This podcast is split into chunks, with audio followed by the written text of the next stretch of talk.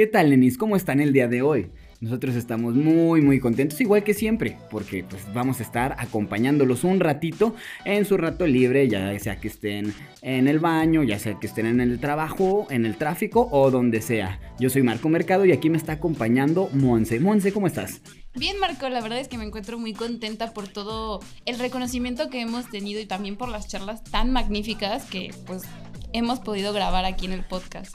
Sí, yo, yo de hecho me quedé absorto y patidifuso. En la última entrevista me gustó bastante.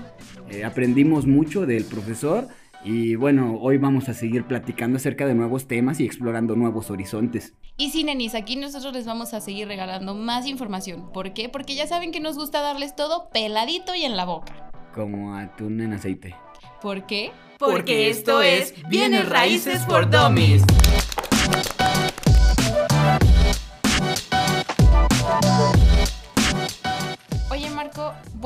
Ya que ya estamos dentro de estos temas un poquito ya más interesantes, se podría decir, fíjate que te quería platicar sobre algo que creo que, Nenis, es importante que todos sepamos un poquito al respecto, pero quiero saber tu opinión. A ver, cuéntame, Monse, ¿qué te aqueja? Me queja bastante el hecho de, tú sabes que en cualquier negocio, pues se pueden hacer tranzas, se pueden hacer cierto tipo de marrullerías. ¿Como el robo hormiga o algo similar?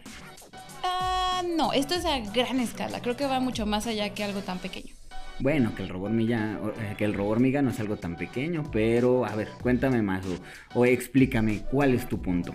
Bueno, mi punto aquí es, para entrar un poquito en contexto, Nenis. Esta semana se están jugando varios partidos de fútbol, la liguilla, ya sabes, el torneo de la Liga Mexicana.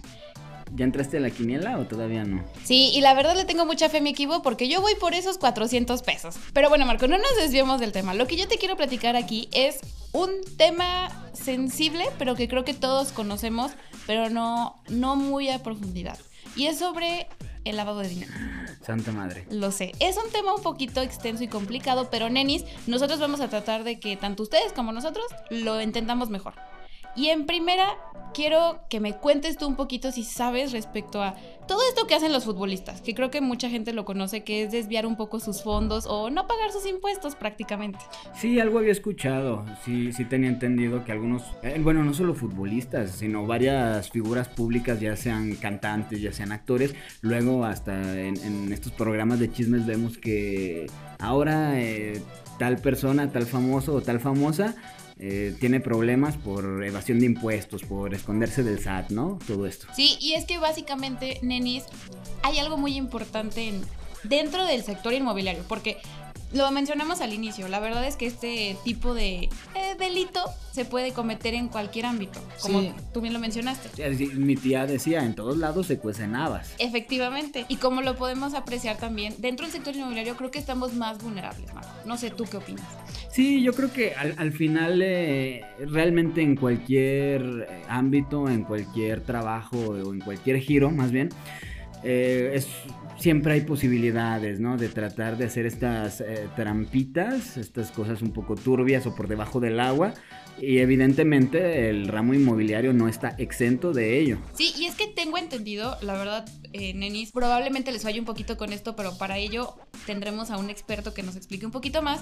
Pero tengo entendido que hay una cierta cantidad de dinero con el cual en varios giros, creo que también en el inmobiliario, en la venta de, automóviles, te permiten hasta un cierto tope tú poder entregar el dinero en efectivo. Ya lo demás te lo solicitan de crédito, ¿no? Sí, y, creo que lo que dices es solo una de como mucha, muchos requerimientos o muchas estrategias que, que se utilizan.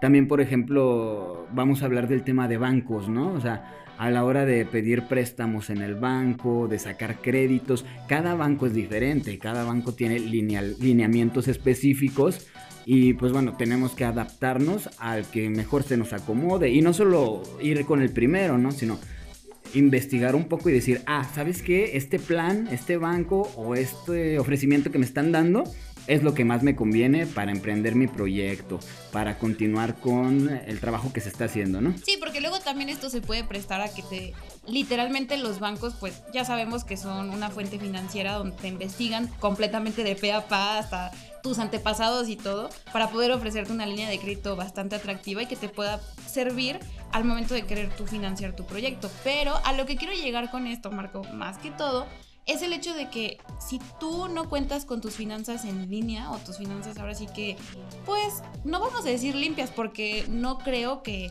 las personas se quieran meter en este tipo de rollos donde es tan complicado y que a la vez sabemos que no solo es el SAT, también se pueden meter otro tipo de problemas legales más grandes el estar evadiendo impuestos. Sí, claro, y aparte la evasión de impuestos no solo va como, ya lo mencionaste, o sea, gente que trabaja de manera derecha, de manera legal, obviamente lo puede hacer, pero también hay pues otros riesgos de que gente que sí está en, negocios turbios, ya sea, bueno, tristemente negocios de drogas eh, o otro tipo de delitos, perdón, u otro tipo de delitos, eh, pueden entrar y se les hace fácil, ¿no? al final lo que ellos quieren es lavar el dinero, tener un, un dinero mal habido que parezca que fue bien habido. Sí, porque de hecho, Nenis, para que entremos también un poquito más en este tema, el primer paso para lavar el dinero es la colocación, que es lo que tú estabas mencionando ahorita, que realmente es que las personas de manera ilícita colocan este dinero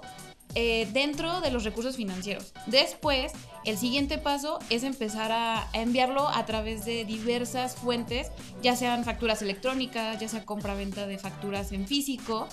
Y al final lo que hacen es reinsertarlo en la economía normal de todos y lo hacen ver como si fuera de procedencia lícita. Entonces llega un punto donde este dinero se puede ver coludido aunque tú no lo sepas. O sea, realmente en este momento nosotros no sabemos si la cantidad de dinero que nosotros podamos tener en nuestra bolsa, en nuestras tarjetas, realmente ha sido dinero bien habido por todos, porque ya este, esto, como te lo mencionaba, la gente que lo hizo ya lo colocó dentro de nuestra economía y ahora parece totalmente lícito, aunque ellos sepan que es lo contrario. Claro, y en, todo este proceso pues reparten, ¿no? Es la, parte también de, la corrupción en México. Al final hay que tratar de evitarla, ¿no? Nosotros, nenes, les invitamos a que si llegan a, a tener alguna, algún acercamiento con este tema, pues sí se alejen un poquito. Al final siempre lo pintan como una manera fácil, como un atajo, como, como algo, una opción para que nos vaya mejor, para tener mayores ingresos.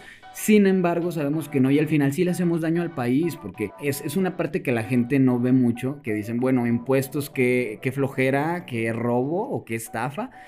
Pero no, o sea, al final, eh, si tú puedes ver un hospital, una escuela que pusieron en tu colonia, un no, parque. una calle. O sea, tan solo nuestros impuestos realmente, como dices, Marco, sí nos ayuda al momento de nosotros estarlos pagando, nos ayuda tan solo para las calles que no tenían electricidad o para pavimentar otras zonas que ya no. Bueno, porque la mancha urbana ha crecido muchísimo. Tan solo aquí en León lo vemos muchísimo. Demasiado. Y a un ritmo bastante acelerado. La verdad es que sí.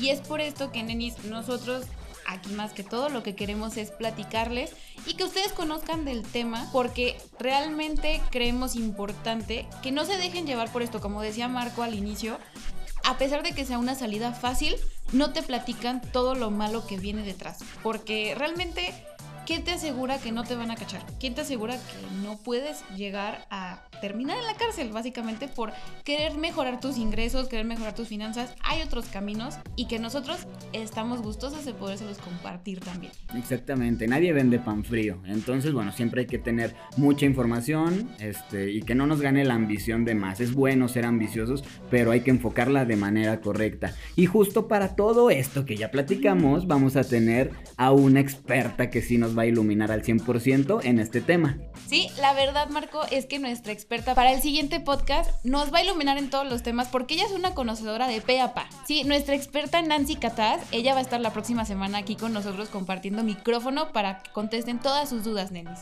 Y ya saben, esas dudas nos las pueden ir dejando en nuestras redes sociales y nos pueden encontrar como Universidad de Bienes Raíces. Excelente, Marco. Y si nenis, recuerden dejarnos todas sus dudas, como ya bien dijo Marco, en la dinámica que siempre les tenemos para ustedes en Instagram o igual en Facebook nos pueden dejar en un post, en algún comentario las dudas que tengan para que Nancy se las responda en el siguiente podcast. El chiste es que se acerquen sin miedo y ya saben que con toda confianza aquí lo platicamos y lo vamos desmenuzando porque saben que aquí le damos la información peladita y en la boca. Como sándwich de recreo de primaria. ¿Por qué? Porque esto es Bienes Raíces por Dummies.